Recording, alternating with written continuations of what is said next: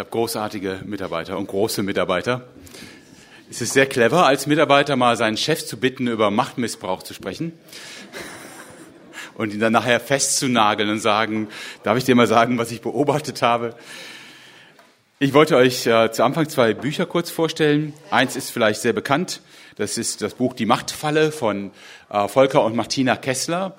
Ähm, kurzer Überblick über das, was äh, geschehen kann, wenn Macht missbraucht wird und auch Hinweise, zum Beispiel auch, wie geht man mit Menschen um, die Macht missbrauchen, wenn man in so einer Gemeinde ist zum Beispiel, wie geht man damit um.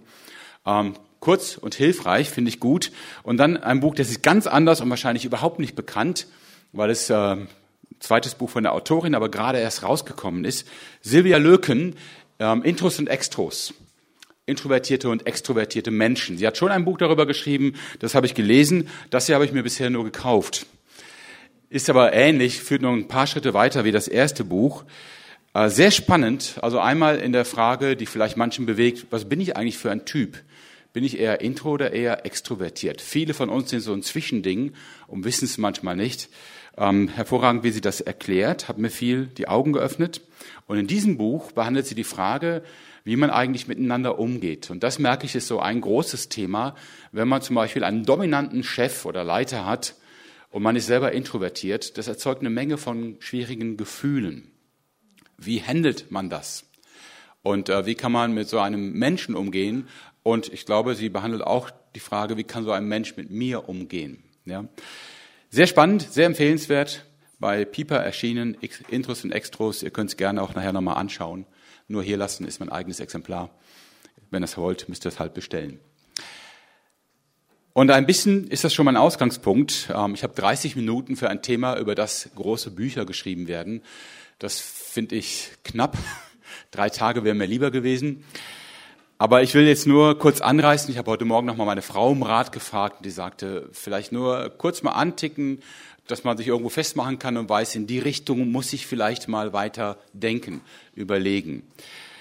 Ich finde es schwierig, auch deswegen, weil ich selber natürlich viele Erfahrungen mit Macht und Machtmissbrauch gemacht habe. Und damit meine ich jetzt nicht, dass andere ihre Macht mir gegenüber missbraucht haben, sondern ich bin seit 14 Jahren jetzt hier in der Leitung tätig im Werk. Äh, ich weiß, wo ich selber Macht missbraucht habe. Und da beginnt schon das Problem, Volker Kessler sagt hin, Volker und Martina Kessler sagen in ihrem Buch Die Machtfalle, die Lösung für die Machtfalle ist, dass man anstatt einer hierarchischen Leiterschaftspyramide, wo der Leiter oben steht, sich das Umgekehrte denkt, im Sinne von Jesus, wer der Erste unter euch sein will, der sei euer aller Diener. Und man dreht das Ganze einfach auf den Kopf und der Leiter steht dann unten und übt keine Macht mehr missbräuchlich aus, aus sondern dient allen schöne Theorie mit einer ganzen Menge von Haken und Ösen. Auch wenn ich hier unten bin, habe ich immer noch Macht. Ja. Also ich kann Leute zum Beispiel zum Mitarbeitergespräch holen. Das war eine interessante Erfahrung als Leiter hier im Werk. Wenn ich das unvorbereitet mache und sage, kommst du mal zu mir ins Büro, so das Zucken zu sehen, das ist ja auch schon eine Form von Macht, ja. Und zu merken, hm, die haben aber Respekt, meine Güte. Ähm, ich habe ja immer noch Macht, egal welche Haltung ich habe, aber das größere Problem ist, wenn jemand leitet als Christ, geht er immer davon aus, dass er in diesem Modell leitet. Also es sagt ja niemand, ich bin Leiter in einer Gemeinde und ich missbrauche meine Macht. Oder ich mache mal so richtig klar, wo es lang geht. Oder ich übe mal so heftig, richtig heftig Druck aus. Aber wir Leiter gehen ja alle davon aus, dass wir so leiten wie Jesus selber. Knapp. Ja. Ein bisschen schlechter, weil wir sind ja nicht Jesus, aber eigentlich fast so wie er. Und äh, das macht das Ganze ein bisschen kompliziert.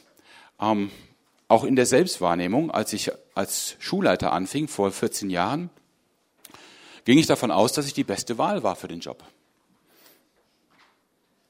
In aller meiner Bescheidenheit, ja. Und wenn meine Kollegen ein Problem hatten, ging ich davon aus, dass sie das Problem haben und nicht ich, weil ich leite ja gut, ja. Und äh, wenn sie irgendwie moserten, unzufrieden waren, nicht richtig folgten, dachte ich, gut, das ist halt ein geistliches Problem. Die sollten mehr stille Zeit machen und äh, sich auf den Herrn besinnen und Charakter einüben und so weiter. Und äh, dieser Reflex, glaube ich, der ist bei vielen Leitern automatisch da. Ich könnte jetzt sagen, Anwesende ausgenommen, ich glaube es aber nicht. Ja, ich weiß, wie wir ticken, wenn wir leiten. Aber wir gehen ja erstmal davon aus, dass das, was wir machen, richtig ist. Und ich erinnere mich an eine Situation, ich glaube nach zwei, drei Jahren als Schulleiter, wo meine Kollegen mir sagten, dass sie ein Problem haben mit meiner Leitung. Und dass sie das äh, mit Druck empfinden, wie ich leite. Und auch unfair und ungerecht.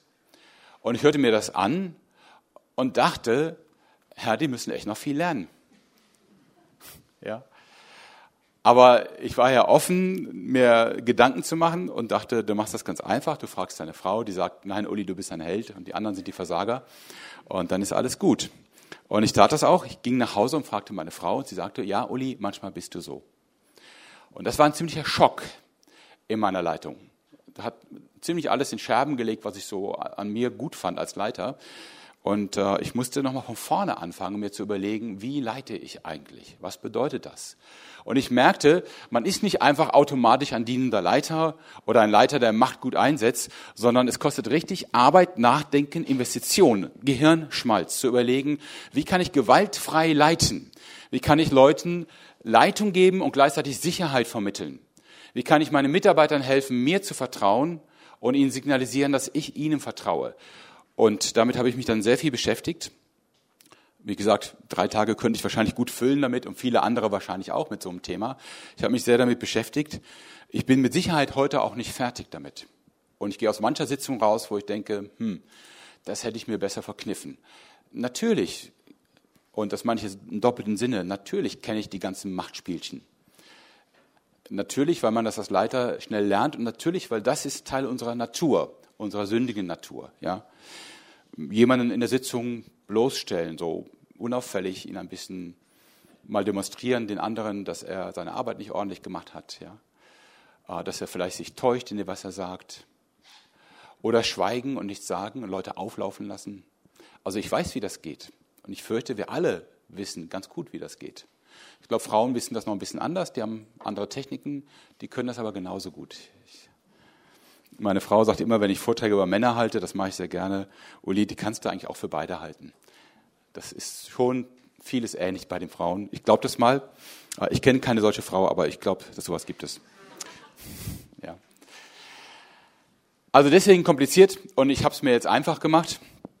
Ähm, ich dachte, ich gebe euch nur sechs kurze Ticks wie kleine Hinweise und damit das jetzt nicht so aus den Fingern gesaugt, aus meiner Erfahrung zusammengebastelt ist, weil ich bin ja subjektiv nur ein Mensch, der seine eigenen Erfahrungen macht, äh, bin ich mal den Timotheusbrief entlang gegangen und habe in den sechs Kapiteln sechs Punkte rausgesucht, wie man Macht missbrauchen kann und wie man verhindern kann, dass man sie missbraucht.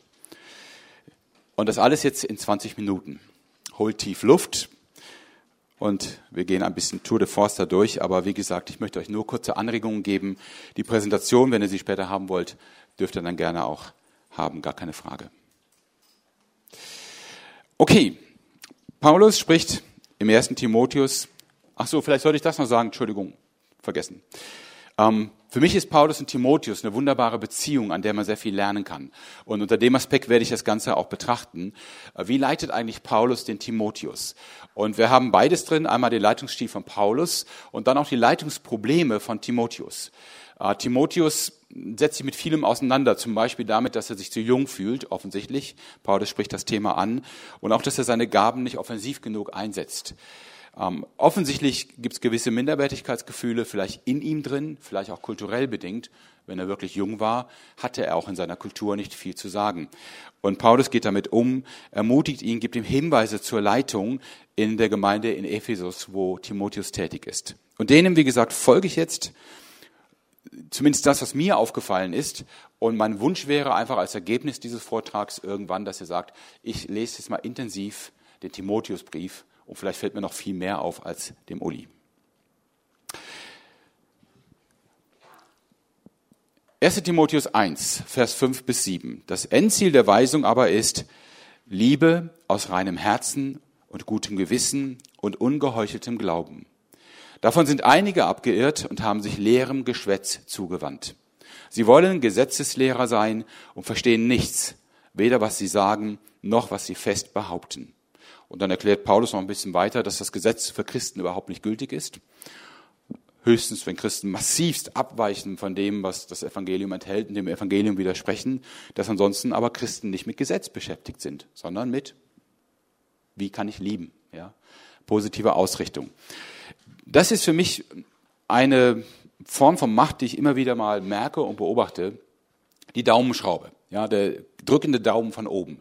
In der Predigt der Gemeinde klar machen, dass sie zu wenig betet, zu wenig liebt, zu wenig freundlich ist, zu wenig evangelistisch, zu wenig gibt und was immer einem einfällt. Und man kriegt die Gemeinde damit auch immer klein, ja. Also, wenn ihr wollt, dass ich eine Predigt halte, die euch frustriert, gebt mir das Thema Gebet oder Liebe und ich werde euch rund machen, gar keine Frage. Ähm, Menschen unter Druck setzen mit Gottes Wort. Du solltest, du könntest, es wäre gut, wenn, du bist nicht soweit, du bist nicht gut genug und so weiter, ist für Paulus absolut tabu, ist kein Werkzeug in unserer Hand. Ich kenne diesen Impuls, wenn ihr ihn habt und denkt, jetzt werde ich der Gemeinde mal meine Meinung sagen. Sagt die Predigt ab, haltet sie nicht, tut's nicht. Wenn nicht Liebe euch treibt, etwas zur Gemeinde zu sagen und Erbarmen und Barmherzigkeit mit den Menschen, zu denen ihr sprecht, haltet die Predigt nicht. Ja. Es sei denn, es sind wirklich äh, extreme Sünder, die mit Menschen handeln, Vater und Mutter umbringen. Das ist übrigens, was Paulus nachher um, aufzählt, als Sünden, die dann doch schon mal angegangen werden müssen. Aber ansonsten macht der Gemeinde nicht Druck. Wir leben nicht vom Druck, wir leben vom Heiligen Geist. Ja. Wir können durch Druck nicht besser werden. Das sollten wir eigentlich wissen von Paulus her. Druck verändert uns nicht zum Guten. Ja. Das ist vielleicht ein Mittel für Kinder, bis sie gelernt haben, selber in der Abhängigkeit von Gott und seinem Heiligen Geist zu leben. Oder für welche, die ganz im Anfang des Glaubens stehen, wo man sagt, jetzt nimm dir einfach vor, das sehr konsequent zu machen, so und so. Aber die Gesamtführung ist nicht durch Druck, sondern in der Ausrichtung auf Liebe. Das ist für mich also der erste und der gefährlichste oder einer der gefährlichsten Machtmissbräuche, weil er beinhaltet, dass das Evangelium verzerrt wird und dass plötzlich Menschen denken, Christsein bestehe darin, eine bestimmte Liste von kulturellen Anpassungen und Verhaltensweisen zu befolgen. Und wir erziehen damit Christen entweder zur Heuchelei oder wir bringen sie in Dauerfrust, wenn sie es nicht schaffen. Das geht nicht. Ja, wir können nicht mit moralischem Druck und wir dürfen nicht mit moralischem Druck leiten. Das ist geistlicher Machtmissbrauch, weil es dem Evangelium widerspricht. Zweites Kapitel.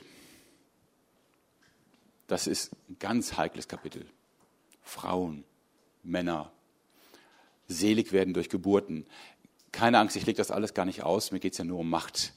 Nur falls ihr denkt, wie kann das für Uli wagen, einfach so ins zweite Kapitel zu springen. Ich will nun, dass die Männer an jedem Ort beten, indem sie heilige Hände aufheben, ohne Zorn und zweifelnde Überlegung. Ebenso, dass auch die Frauen sich in würdiger Haltung mit Schamhaftigkeit und Sittsamkeit schmücken. Nicht mit Haarflechten und Gold oder Perlen oder kostbarer Kleidung, sondern mit dem, was Frauen geziemt, die sich zur Gottesfurcht bekennen durch gute Werke. Was hat das mit Macht zu tun? Hier werden die beiden Antriebe, zwei mögliche Antriebe von Macht genannt, Zorn und Eitelkeit. Zorn, was eher schon mal die Männer ereilt, Eitelkeit, was auch Männer ereilt, gar nicht wenig, aber was Frauen sicherlich auch kennen. Beides wird hier angesprochen und gleich von Paulus mit einem Hinweis, worauf wir achten müssen. Dass wir als Männer beten ohne Zorn. Und ich bin Mann und ich kann euch offen sagen, das ist manchmal ein langer Prozess, bis der Zorn weg ist, auch im Gebet. Ja. Ich kann sehr gut für Leute beten und sagen, Herr, segne sie mit Einsicht in ihre Sünde und ihre Schlechtigkeit. Hilft, dass sie sich anders zu mir verhalten. Und wenn nicht, gib ihnen irgendwas, was ihnen hilft, besser nachzudenken. Ich kann sehr gut im Zorn beten, mich um meine Feinde drehen, die ich als Feinde empfinde, um den Ärger, um die Leute, die mich provoziert haben. Paulus sagt, das ist das Erste, was du ablegen musst, wenn du betest, Zorn und Zweifel. Eitelkeit, ebenfalls eine Versuchung für Leiter, etwas darzustellen, eine Rolle, ein Amt zu haben, um seine eigenen Minderwertigkeitsgefühle auszugleichen, weil man das nicht gut erträgt, nicht gefragt zu sein, nicht vorne zu sein. Mir hat sehr geholfen ein Zitat von Jim Collins, ein säkularer Autor, ähm, der mehrere ich glaube, 30 Unternehmen in, untersucht hat weltweit, die über Jahrzehnte erfolgreich waren und die Frage gestellt hat, welche Qualifikation hatten die Leiter dieser Unternehmen? Also was für ein Leiter muss man sein, um ein Unternehmen über lange Strecke an der Weltspitze zu halten? Und er nennt diese Leiter Level 5 Führungskräfte. Und er sagt, Level 5 Führungskräfte sehen aus dem Fenster, wenn sie nach Gründen für ihren Erfolg suchen Läuft etwas nicht so gut, sehen Sie in den Spiegel und üben Selbstkritik. Bei den Chefs der Vergleichsunternehmen, also der Unternehmen, die nicht erfolgreich waren dauerhaft, ist es umgekehrt, war es meist umgekehrt. Bei Erfolgen, Erfolgen posierten sie vor dem Spiegel, bei Misserfolgen suchten sie draußen nach dem Sündenbock. Ein ganz einfaches Rezept, wenn du Erfolg hast, und das muss man sich aufschreiben und merken und jeden Tag in Erinnerung rufen als Leiter, wenn du Erfolg hast, denke konzentriert darüber nach, wie deine Mitarbeiter dazu beigetragen haben, dass dieser Erfolg eintreten konnte. Wenn du das nicht kannst, üb es. Es lohnt sich.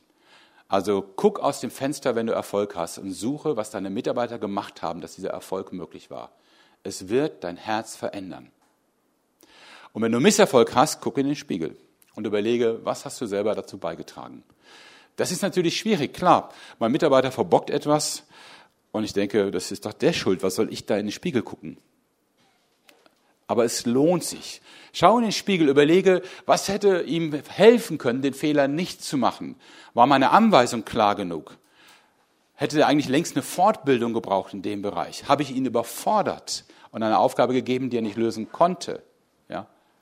Sind ihm klar, was die Werte bei uns in der Organisation, in der Gemeinde, in der, im Betrieb sind und so weiter? Natürlich hat auch der Mitarbeiter eine Mitschuld, klar. Und natürlich hast du auch einen Mitanteil an dem Erfolg. Aber darum musst du dich nicht kümmern, darüber nachzudenken. Das stellt sich meistens von selbst im Kopf ein. Aber bewusst Mitarbeiter wahrnehmen und sie dabei erwischen, dass sie etwas gut und richtig machen, das erfordert Konzentration. Muss man sich vielleicht auch mal eine Stunde Zeit nehmen, um wirklich darüber nachzudenken und zu sagen, jetzt ist mal meine Stunde, wo ich überlege, was schätze ich an meinen Mitarbeitern und was fällt mir auf, was sie beitragen dazu, dass das Ganze auf einem Erfolgskurs läuft. Spiegel, das war das Symbol, ich weiß gar nicht, ich habe es gar nicht gesagt, das Symbol vorher war in der Sheriffstern. Habt ihr erkannt, ne? Genau. Der Sheriffstern, äh, Leiter als Sheriff, ähm, das ist so das grausame Bild, was ich nicht will. Der Spiegel, ja. Schau da rein, wenn es schlecht läuft. Ansonsten, wenn es gut läuft, guck aus dem Fenster. Das dritte. Paulus schreibt in 1. Timotheus 3, Vers 15, dies schreibe ich in der Hoffnung, bald zu dir zu kommen. Wenn ich aber zögere, damit du weißt, wie man sich verhalten muss im Hause Gottes, dass die Gemeinde des lebendigen Gottes ist, der Pfeiler und die Grundfeste der Wahrheit. Mir geht es nur um diese kleine Formulierung, dass Paulus Timotheus sehr, sehr genau informiert, was genau er zum Beispiel berücksichtigen muss, wenn er Mitarbeiter einsetzt. Das ist in 1 Timotheus 3, die Verse 1 bis 13, der Vorlauf zu diesem Text. Da wird genau beschrieben, wie ein Aufseher und ein Diakon charakterlich aufgestellt sein muss. Also Paulus gibt seine Werte weiter, seine Erwartungen. Er macht eine exakte Beschreibung. Er gibt Informationen weiter, wie die Dinge laufen sollen. Und ihr seht hier an der Überschrift, man kann das auch missbrauchen durch Informationen, die man vorenthält. Ein Pferd mit Scheuklappen. Klar, so ein Pferd lässt sich leichter lenken, ist sich nicht so schnell abgelenkt. Deswegen hat es ja Scheuklappen. Also Klappen, die verhindern, dass es scheut, wenn von rechts eine Schlange kommt. Zum Beispiel. Ich bin kein Reiter. Thomas, du bist Reiter, ne? Was verhindert die Scheuklappe? Eine Schlange gibt es da gar nicht in Deutschland, ne? Motorrad. Genau. Das andere Problem ist aber, das Pferd scheut es nicht mehr, wenn das Motorrad kommt. Wenn aber wirklich das Motorrad auf das Pferd drauf fährt, dann hat es das nicht gesehen. Ja? Also Scheuklappen sind gut zum Lenken und Leiten, aber man sieht da wirklich weniger und ist eingeschränkt. So dürfen wir nicht leiten. Transparenz, sauberer Informationsfluss, Klärung von Erwartungen, klare Stellenbeschreibungen, offene Gespräche, sind ein ganz wesentliches Mittel der Leitung.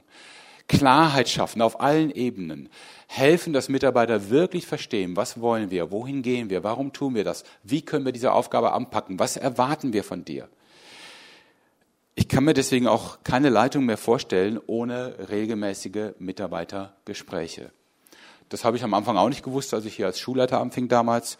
Und das hat uns allen Gerd Goldmann vermittelt. Der hat jemanden eingeladen, der uns einen Tag lang viel erzählt hat, aber mit einer Botschaft, die sich ständig wiederholte, führt regelmäßig Mitarbeitergespräche. Immer und immer wieder. Tut es. Und wir haben dann eine Heldentat getan und uns als WL geeinigt. Einmal im Jahr führen wir mindestens ein Gespräch. Wenn es geht, macht es jeden Monat. Oder je nachdem, was für ein Mitarbeiter es ist. Ich habe manche Mitarbeiter, mit denen spreche ich jede Woche. Ja. Das muss man auch mal sehen, was wer braucht. Aber schafft Transparenz, Klarheit. Vermittelt, was euch wichtig ist als Leiter. Macht niemanden einen Vorwurf, wenn er etwas falsch macht. Denkt an das Fenster und den Spiegel.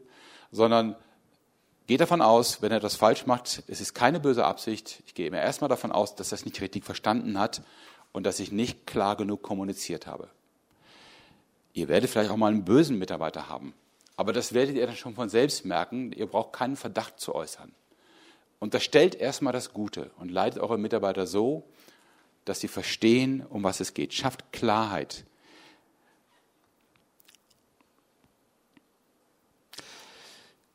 Viertes Kapitel. Niemand verachte deine Jugend, sondern sei ein Vorbild der Gläubigen im Wort, im Wandel, in Liebe, im Glauben, in Keuschheit. Timotheus ist offensichtlich zu jung für seine Aufgabe und in der Kultur, in der er lebt, in der Antike, ist es sehr entscheidend, graue Haare zu haben und ein gewisses Alter, um Respekt zu bekommen. Das ist das Autoritätsproblem. Wie kriegt man eigentlich Autorität? Also wie erwirbt man sich das? Und die gute Nachricht ist an alle, die jünger sind und keine grauen Haare haben wie ich. Immerhin habe ich noch ein paar Haare, werden auch weniger. Die Autorität kommt durch Vorbild. Du wirst Autorität bekommen, wenn du ein authentisches Leben führst. Wenn das, was du predigst, lehrst, weitergibst, übereinstimmt mit deinem Leben. Autorität entsteht durch Vorbild, durch Authentizität, würden wir heute sagen. Ähm, das ist natürlich ein Riesenthema, kann man eine Menge zu sagen, ist uns auch völlig klar, aber ist für mich ein entscheidender Maßstab. Für mich ist dabei ähm, eine der besten Maßstäbe oder Messinstrumente die Frage, wie meine Familie mich empfindet. Meine Kinder, meine Frau, meine Eltern, meine Geschwister. Weil das sind die Leute, die ohnehin in meinem Umfeld am ehrlichsten sind, manchmal viel zu ehrlich, ja. Und äh, die sehr schnell, sehr locker sagen, was ihnen auffällt, wenn man ihnen nicht den Mund verbietet. Wenn man sie einlädt. Und ähm, das ist für mich eine der einfachsten Möglichkeiten, meine Familie zu beobachten. Ist sie offen? Ist sie froh mit meiner Leitung? Oder, wenn es nicht anders geht, auch mal zu fragen und sagen, wie geht's euch mit mir? Ja, man kriegt ja schon mal so Signale, wenn man am Abendbrottisch sitzt und keiner spricht. Kann man mal vorsichtig fragen, stimmt irgendwas nicht? Und wenn man dann die Antwort kriegt, doch, bei uns ist alles in Ordnung, dann ist das eine Einladung zum Gespräch. Wenn man ein bisschen Mut hat, den braucht man als Leiter. Ja?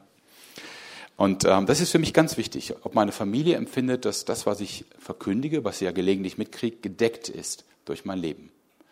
Und wenn nicht, ist das nicht der Untergang der Welt, auch nicht der meines persönlichen Lebens, sondern ein Start, nochmal neu mit Jesus darüber zu reden, okay, wie kann ich authentisch leben? Wie kann ich das, was ich verkündige, auch selber leben? Sei ein Vorbild der Gläubigen im Wort, im Wandel, in Liebe, im Glauben, in Keuschheit. Ja. Da gibt es, wie gesagt, wieder die Möglichkeit, viele Stunden darüber zu sprechen. Aber ich nehme mal ein Beispiel. Ich habe das mit meiner Frau mal ausgemacht, die ist noch nicht hier, die kommt erst heute Mittag, kann ich dann erzählen. Ähm, Keuschheit, für Männer ein wichtiges Thema einer der Bereiche, in dem wir am schnellsten fallen können. Ja? Für uns haben wir das geregelt. Ich habe meiner Frau gesagt, ähm, ich bin versuchbar, überhaupt keine Frage. Und es ist ein Gefahrenpunkt, einfach nur deswegen, weil ich ein Mann bin. Ja? Mag vielleicht nicht jedem Mann so gehen, aber mir geht es so. Und äh, eine Regel war zum Beispiel, wir hatten dann vor 20 Jahren so die ersten Computer oder 15 Jahren die ersten Computer im Haus. Wir haben gesagt, der Computer steht immer im Wohnzimmer und immer mit dem Bildschirm zur Eingangstür. Das heißt, wenn einer spontan reinkommt, sieht er sofort, was du am Computer tust. Und du hast nie das Gefühl, ich bin allein, ich kann tun, was ich will. Kleine, aber effektive Maßnahme, nicht nur für mich, auch für meine Kinder. Und die andere war, wenn mir in meinem Bereich, in meinem Arbeitsbereich, wo meine Frau ja nicht präsent ist, eine Frau deutlich besser gefällt, als sie sollte, dann erstens fliehe ich der Versuchung, völlig klar, und zweitens informiere ich meine Frau darüber. Ja. Und sage, hör mal, da ist eine Versuchung, ich versuche das zu managen, ähm, aber es ist so. Ja. Ich weiß, es ist für eine Frau nicht angenehm, dass da eine zweite Frau ist, die einem Mann auch gefallen könnte. Ähm, sie mag ihm gefallen, ja. Aber die Liebe gehört natürlich der ersten Frau und die Treue, das ist gar keine Frage. Und Männer müssen sich an der Stelle schützen. Nur mal ein Beispiel, was für mich Authentizität ist und warum das so entscheidend wichtig ist. Man könnte jetzt, wie gesagt, noch an vielen Stellen viel, viel mehr sagen. Mir geht es darum, Macht als Fassade ist einer der übelsten Machtmissbräuche, die ich kenne. Leiter, von denen man weiß, sie decken im Leben nicht, was sie verlangen und was sie verkündigen. Ich habe noch zwei Minuten, noch zwei Kapitel.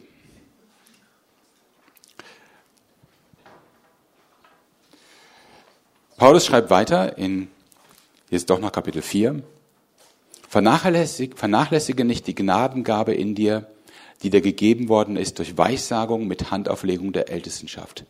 Bedenke dies sorgfältig, lebe darin, damit deine Fortschritte allen offenbar seien.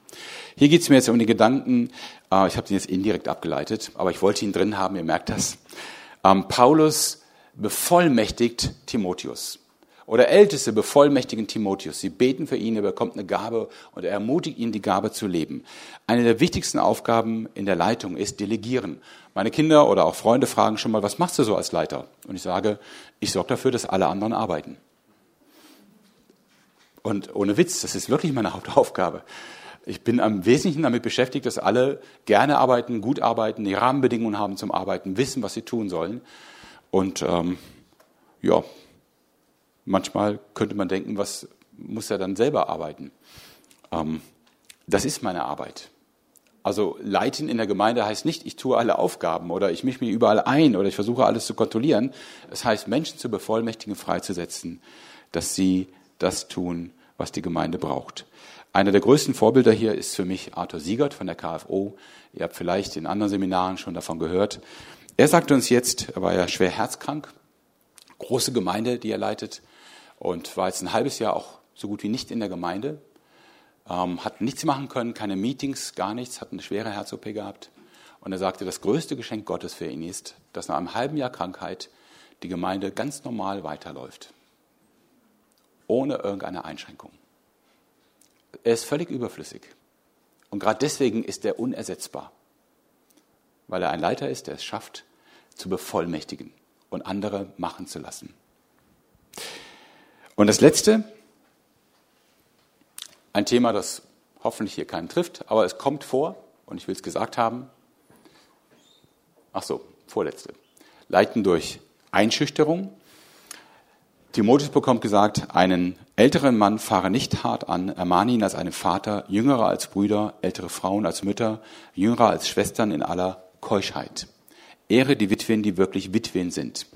Die Ältesten, die gut vorstehen, sollen doppelter Ehre gewürdigt werden, besonders die in Wort und Lehre arbeiten. Gegen einen Ältesten nimmt keine Klage an, außer bei zwei oder drei Zeugen.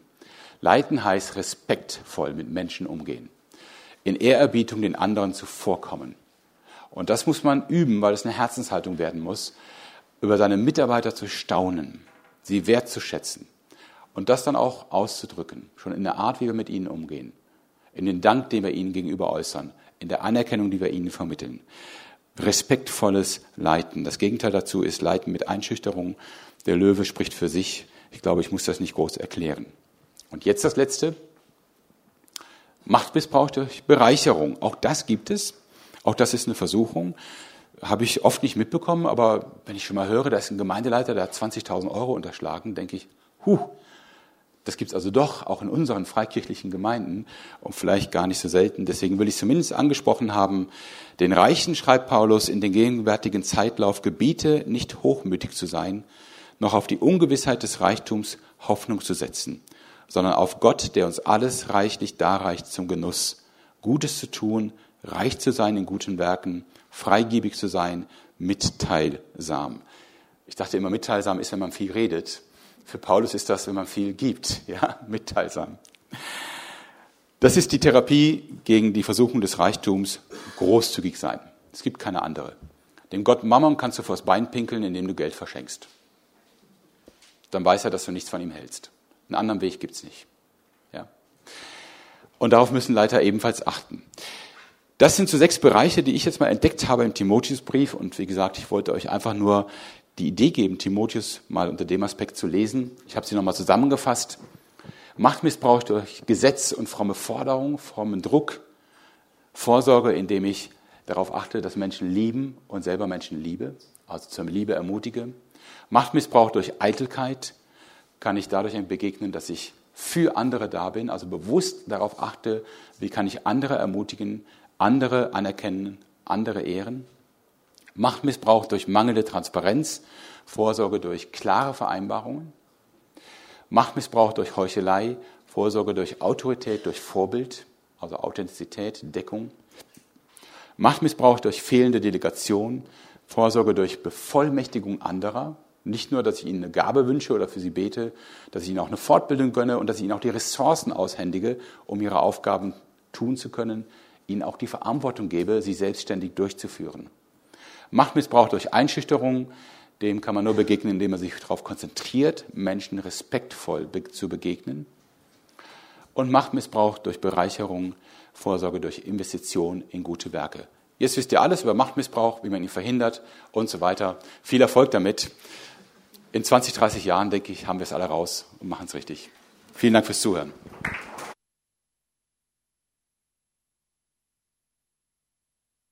Gespräche, welche Fragen sind wichtig? Wir haben einen Leitfaden für Mitarbeitergespräche. Den hat uns damals der Rainer Welde mitgebracht. Ich weiß nicht, ob den jemand kennt. Der hat so ein ähm, Stilberatungsinstitut. Und ähm, den haben wir ein bisschen angepasst an unsere Bedürfnisse. Der ist aber in der Struktur sehr, sehr brauchbar. Der hat als ersten Part die Frage, was ist dein Arbeitsbereich? Hat sich was verändert? Ähm, wo oder wo möchtest du Veränderungen? Dann gibt es Reflexionen auf die Arbeitsbedingungen. Wie empfindest du äh, den Arbeitsrahmen? Äh, kommst du klar? Wie ist das Arbeitspensum? Und dann, das ist dann der heikle Punkt, gibt es eine Reflexion auf den Vorgesetzten, die der Vorgesetzte mit dem Mitarbeiter bespricht. Ja, äh, wie empfindest du Informationsfluss, Wertschätzung ähm, und diese Dinge? Das sind dann vier Fragen. Da habe ich mich früher immer sehr vorgefürchtet. Ähm, mittlerweile nicht mehr, weil billiger kann ich ja Beratung gar nicht haben, als dass mir jemand sagt, hör mal, ah, da fehlt mir Information oder da sagst du nie, dass ich was gut mache. Wunderbar, ich kann mich verbessern und muss dann nicht mehr dafür zahlen für den guten Rat. Da gibt es eine Reflexion auf den Mitarbeiter, ähm, aber jetzt nicht im Sinne von gut oder schlecht, sondern vielmehr, äh, wie ist seine Motivation, wie geht es ihm von der Belastung her und so weiter. Auch ein bisschen abchecken, ist er gesund bei dem, was da passiert? Ähm, ist er noch motiviert? Ist das noch sein Ding? Und dann äh, schließlich gibt es Zielvereinbarungen, die vor allen Dingen Fortbildung betreffen. Was kann man für dich tun? Also wie kannst du weiterkommen? Wo empfindest du ein großes Problem? Wie lässt sich das lösen? Hilft eine Fortbildung, eine Beratung, ein Coaching und so weiter. Also das ist so grob, wie er aufgebaut ist. Also ich meine nicht, dass das ein Geheimdokument ist bei uns. Ich würde sagen, genau, wir legen das einfach bei dem, was wir euch zuschicken, dabei und ihr könnt damit machen, was ihr wollt. Okay, herzlichen Dank dir, Uli. Gut, ich freue mich sehr, dass es gelungen ist, dass Stefan und Katrin nach 15 Jahren wieder mal hier in Wiedenest sind. Es ist super. Schön, dass ihr da seid. Ähm, für diejenigen, die gestern bei der Vollversammlung waren, ich habe ja gesagt, dass ich als Praktikant von Reinhard Lorenz eine ähm, drei Sachen hatte und eins, was ich bei ihm gelernt habe, war Verwandtenbesuche. Und die ersten Verwandten, die wir besucht haben, waren die Eltern von Stefan Hensch und da habe ich dich kennengelernt. 1989 als smarter Boy äh, kamst du um die Ecke. Ich habe das Bild heute noch vor Augen. Von daher, ähm, genau. Ja, schön, dass ihr hier seid. Stefan und Kathrin waren, haben hier die Bibelschule besucht, waren dann Jugendreferenten ähm, in der Gemeinde Wiedenest und sind dann dem großen Ruf nach Berlin gefolgt, weil ihr einen inneren Eindruck hat dort.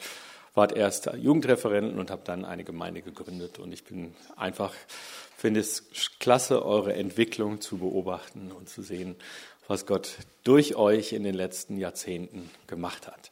Vielleicht stellt ihr euch selber einfach kurz vor und ich freue mich jedenfalls riesig, dass ihr da seid. Herzlich willkommen in eurer alten Heimat, Wiedenest.